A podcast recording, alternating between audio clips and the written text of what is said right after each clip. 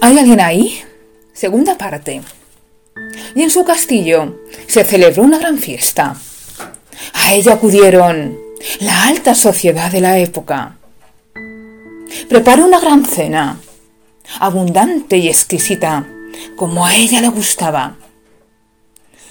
Había manjares, parecían traídos de lugares lejanos, y un maravilloso, estupendo vino y licores.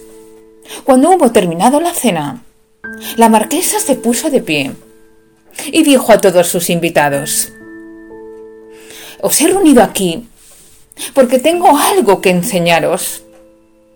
Entonces, las doncellas trajeron el cuadro envuelto en una tela. La marquesa se levantó, moviendo sus abundantes carnes. Se acercó al cuadro y con la mano derecha levantó la tela. ¡Voilà! Aquí lo tenéis. Mirad qué bien salgo. Mirad qué bonito el cuadro. Entonces todos se quedaron absolutamente maravillados.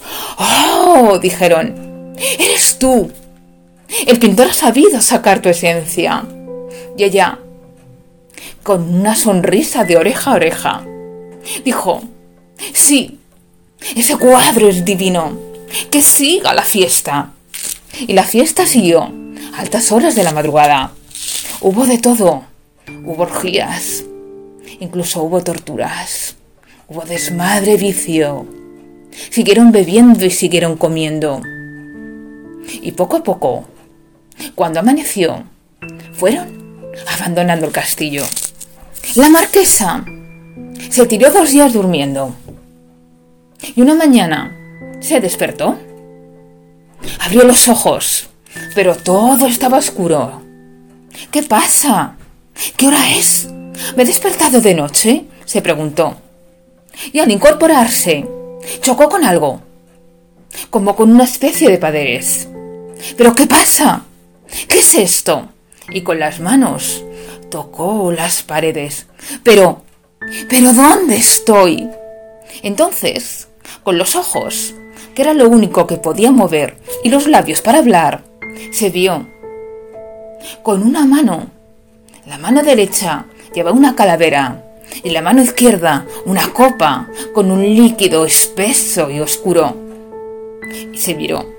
Llevaba el mismo vestido que había llevado cuando había posado para aquel pintor. ¡Oh, Dios mío! ¿Dónde estoy? ¿Por qué no me puedo mover? En ese momento se oyeron pasos y ella vio por sus ojos que era lo único que podía mover. ¡Al diablo! Ella no sabía que era el diablo. Ella veía al pintor. ¡Ah! ¡Eres tú! Dime, ¿qué ha pasado? ¿Por qué estoy aquí encerrada? Marquesa, estás encerrada en el cuadro que yo te pinté. El cuadro es tu castigo, es tu propio infierno. Entonces, ¿estoy muerta? Dime que no, que no estoy muerta. Sí, querida marquesa, querida Lisbeth, has muerto en los excesos de aquella fiesta. Y Dios te ha juzgado Llevas demasiado carga en tus pecados y has sido condenada a toda la eternidad. Dios te ha entregado a mí y yo te he metido en el infierno de tu cuadro. Dime, dime que, que voy a salir de aquí. No, no me dejes aquí, no me dejes aquí, por favor, no me dejes aquí. Pero por mucho que gritase la marquesa, se había quedado encerrada en el cuadro y no podía salir de él.